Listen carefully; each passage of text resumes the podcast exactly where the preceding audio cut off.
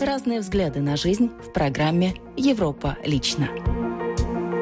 События минувшей недели глазами наших коллег и журналистов общественных радиостанций Европейской Унии. В студии Андрей Хуторов. Здравствуйте, друзья.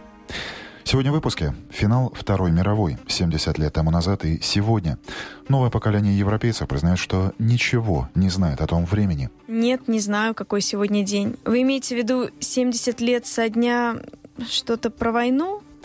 Эстонские налоговые страсти с латышским акцентом. Крупнейший производитель алкоголя грозит перенести производство из Таллина в Ригу. Скачок цен на спиртное способен уничтожить не только алкогольную индустрию а также «быстрее, выше, сильнее». Это больше не девиз болгарских учеников. В школах этой страны все чаще вычеркивают из расписания физкультуру. И автор пробег в честь столетия. Литовские энтузиасты оригинально отметят век восстановления государственности. Кроме, что такой флаг столетия республики по миру провести, консолидация диаспоры литовской, которая по всему свету. А теперь подробности.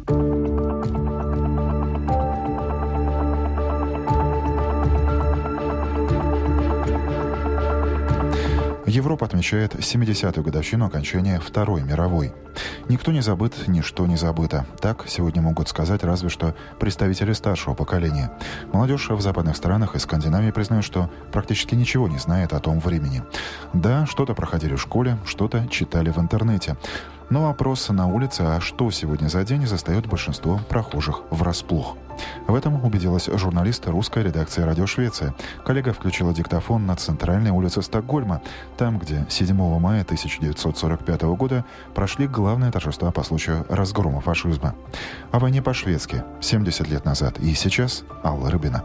Новости об окончании Второй мировой войны и капитуляции Германии, которыми пестрили заголовки шведских газет 7 мая 1945 года, собрали жителей Стокгольма в центре города на улице Кунгсгаттен. Репортер шведского радио рассказывает о массовом параде, на который пришли жители шведской столицы отпраздновать окончание войны. В толпе слышны норвежские и датские голоса, радостные крики и национальные гимны стран Северной Европы.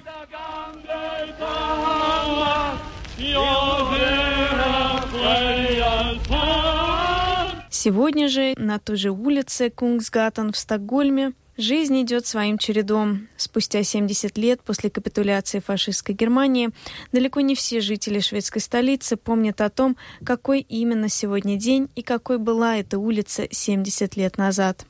На мой вопрос встречаю удивленные лица, морщится лоб, глаза закатываются к небу, Проходит еще 10 секунд, и, наконец, слышен ответ. «Да, сегодня же четверг». Вот молодой парень Юн проходит мимо, и я задаю ему тот же вопрос. Ja, 7 maj. Nej, jag gör inte det. Hörru. Jag gör inte det. Nej, faktiskt inte. Jag hade ingen aning om det här, så det är bra att du upplyser mig. Нет, не знаю, какой сегодня день. Я никак этот день не отмечаю. Я и не знал про парад 7 мая в 45 году. Хорошо, что вы просветили, говорит Юн. Дама средних лет Аннели с дочерью-подростком Анной переходит дорогу. «Знаете ли вы, какой сегодня день?» – спрашиваю я. Ingen aning. Понятия не имею, отвечает Анна. Четверг вроде бы, говорит Аннели. Jaha, du tänker på årsdagen 70 års med kriget? Вы имеете в виду 70 лет со дня что-то про войну, припоминает Аннели. Я рассказываю им про массовые шествия по Кунгсгаттен 7 мая в 45 году. jag har sett bilder, de kastar papper och grejer va? Är det den? När man firade freden. Jag har bara läst om det men jag, nej, ingen, nej. Я об этом и не знала, говорит Анна. А я видела фотографии с того парада, когда люди отмечали наступление мира. Я читала об этом, но не так хорошо помню, рассказывает Анна Ли. В Швеции официально не празднуют и никак не отмечают окончание Второй мировой войны. Однако 7 мая считается неофициальным днем мира, когда вспоминают о событиях той войны. Из Стокгольма в Прагу президент Чехии оказался одним из немногих европейских лидеров, посетивших 9 мая Москву. Тем не менее, Милош Земан не стал участвовать в параде Победы на Красной площади. Почему чешский лидер объяснил в интервью обозревателю радио Прага Кириллу Щелокову, а также сделал ряд неожиданно громких заявлений. Послушаем. Милош Земан – один из немногих лидеров европейских государств, который решил приехать в Москву на торжества по случаю Дня Победы. За это лидеры чешской оппозиции обрушились на него с критикой, а правительство долго думало, утверждать ли эту российскую командировку президента. Вопрос был решен положительно в тот момент, когда Милош Земан заявил, что не будет присутствовать на военном параде на Красной площади. Поэтому логично, что первый вопрос Милошу Земану звучал так. «Господин президент, чем вызвано ваше решение не присутствовать на параде в Москве? Ну, очень простой вопрос и очень простой ответ. Я приезжаю в Москву, чтобы поклониться памяти мертвых, не живых, а мертвых. Памяти 20 миллионов советских граждан, включая солдат, конечно, которые погибли во время Великой Отечественной войны. И это цель моего визита. Вот и все. А вас часто называют, э, ваши противники называют пресс-секретарем Кремля в Европе, э, агентом, э, да. адвокатом и так далее. Кем вы сами себя считаете? Я адвокатом Чешской Республики. Что касается Российской Федерации, по-моему, невозможно заниматься санкциями, потому что вы сами видите, что случилось на Кубе. Теперь, после 50 лет, эти санкции уже не будут, но это длилось 50 лет. Я за взаимное понимание человек к человеку, обмен предпринимателей, обмен студентов, обмен туристов и так далее, и так далее. Если здесь будет какая-то изоляция, она, как пример Кубы, прекрасно показывает, ничему не поможет. А вы надеетесь, то, что благодаря вашей позиции, э, относительно мягкой в отношении России, получить от России какие-то встречные э, так скажем, какие-то шаги, подарки, поступки, например, включение в список стран, по отношению к которым будут отменены санкции, или изменение условий для... Все-таки вы прагматичный человек. Надеетесь ли вы на какие-то иные условия? Я не хочу никакие подарки. Я хочу стандартные экономические условия, включая капиталовложений, включая обмена товаров, стандартные экономические связи. Я против санкций из-за того, что они принесут ущерб обоим государствам. Президента Чехии Милоша Земана расспрашивал обозреватель радио Прага Кирилл Щелоков. Это программа «Европа лично». Сменим тему.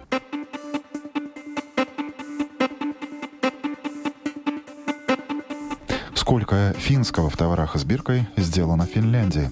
Мало, и с каждым годом становится все меньше. К такому выводу в День отечественного производителя пришли коллеги с телерадиокомпании «Юля». В борьбе за дешевизну предприниматели переносят свое производство в Китай и проигрывают. Все больше финнов отдают предпочтение дорогому, но своему. Катя Лилихайнен продолжит тему. Финские товары и финский дизайн. А что это такое?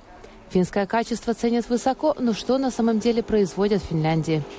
Любимая россиянами детская одежда марки Рейма вся шита в Азии. Большинство популярных муми-чашек компании «Арабия» сделано в Таиланде. Найти финские гостинцы для друзей и родственников, живущих за границей, стало не так-то просто. В последнее время стало трудновато, рассказывает переехавшая из Китая в Финляндию Мина Лянг. Например, у Маримека есть такие принты, которые нравятся и моим родственникам, и молодежи. Я бы хотела их привозить, но если смотреть на ярлыки, то часто написано, что товар сделан в Китае или Таиланде. Такие вещи я не могу дарить. Надо, чтобы было написано «Made in Finland» или хотя бы «Made in Estonia», то есть, чтобы товар был произведен в Европе tai jotain, että se olisi Euroopassa tuotettu. Но есть и обратные примеры. Так вазы Алто, чаши Марисколи и стаканы Картио компании Иттала делают в Финляндии. Первые в мире ножницы с пластмассовой ручкой до сих пор производятся компанией Fiskars в местечке Билнес. Почти за 50 лет компания всемирно продала более миллиарда ножниц. Популярные зимние сапоги Куома с 1928 года делают в Восточной Финляндии в Куомиокоске. Perinteisessä suomalaisen niin työhön on kuulunut niin ahkeruus, sitoutuminen on omaan työhön, vahva kehitys, kehityshalu. Eli tota, tämä niin kuin tietenkin meidän osaavat... Традиционно финский труд характеризуется старательностью и ответственностью. Наша профессиональная рабочая сила – важный фактор. Кроме того, многие клиенты хотят покупать товар, произведенный в Финляндии, потому что такой товар создает здесь рабочие места, и он качественный, говорит исполнительный директор Союза труда Терро Лаусала. Ne on Suomessa tuotettuja. Традиционный знак качества ключ Аван Липпу, созданный 50 лет назад, показывает, что товар произведен в Финляндии. Этот знак получили уже более трех тысяч товаров и услуг. Кстати, о возможном переносе своего производства в другие страны заговорили и в соседней Эстонии. Поводом стало намерение нового правительства увеличить налоги. Громче всех в эти дни негодуют производители спиртного. Повысите акциз, алкогольные реки Сталина утекут в Ригу, предупредило руководство Ливико. Больше подробностей у журналиста эстонского радио 4 Софьи Демченко.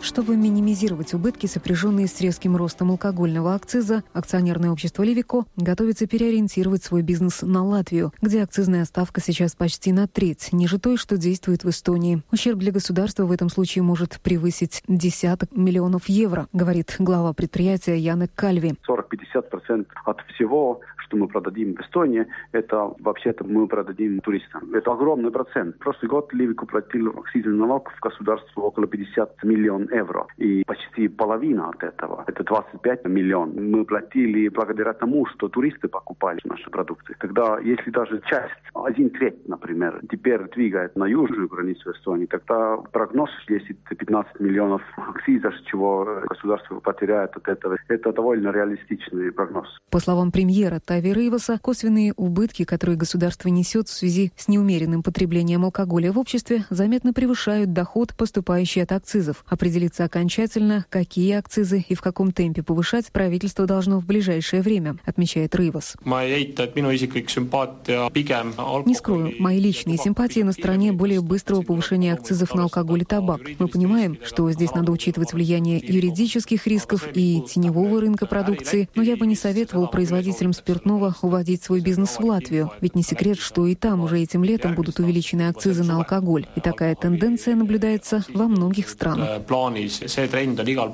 Латвия собирается повысить акциз на крепкий алкоголь лишь на 2%, возражает глава предприятия «Левико» Яна Кальм. Это не идет ни в какое сравнение с предполагаемыми 15% в Эстонии. Обусловленный этим обстоятельством скачок цен на спиртное способен уничтожить не только алкогольную индустрию, подчеркивает Кальви. Вы что думаете, что Таллин, как чемпион северных стран, имел бы без этого бизнеса такой прекрасный старый город, такие прекрасные рестораны, такой выбор и так далее, и так далее. Это все благодаря туристам. Девять с половиной миллионов туристов, которые каждый год посещают в Таллин.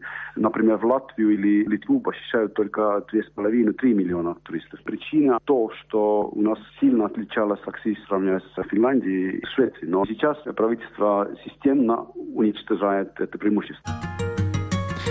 В здоровом теле здоровый дух. В моем детстве эта античная мудрость украшала физкультурные залы практически всех школ. Сегодня ситуация изменилась. Например, в школах Болгарии из расписания все чаще вычеркивают уроки физической культуры. Почему и чем заменяет спорт директора школ, расскажут коллеги с радио «Болгария». Из физкультурных салонов исчезли козлы, брусья, перекладины, гимнастические кольца – Наряду с этим и соревнования по спортивной гимнастике, легкой атлетике и другим между отдельными школами потеряли актуальность. На поверхности удержался, может быть, только футбол.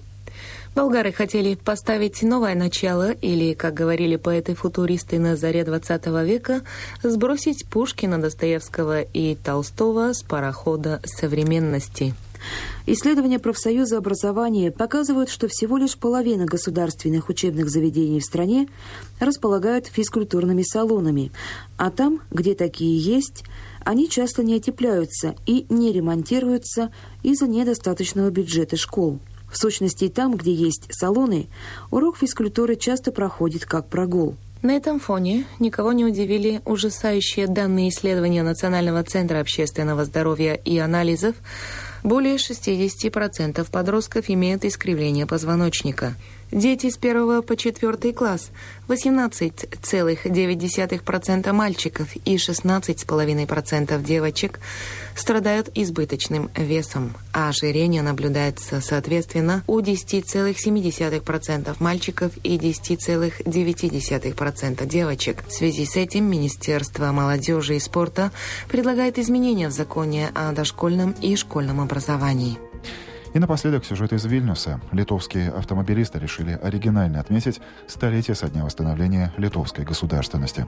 Группа энтузиастов проведет автопробег по 100 странам, чтобы и Литву миру показать, и с соотечественниками за рубежом встретиться, рассказывает журналист радио ЛРТ Ольга Угрюмова. Поход будет длиться три года, а протяженность маршрута составит более 200 тысяч километров. В автомобильном пробеге с учетом ротации примут участие более 100 человек.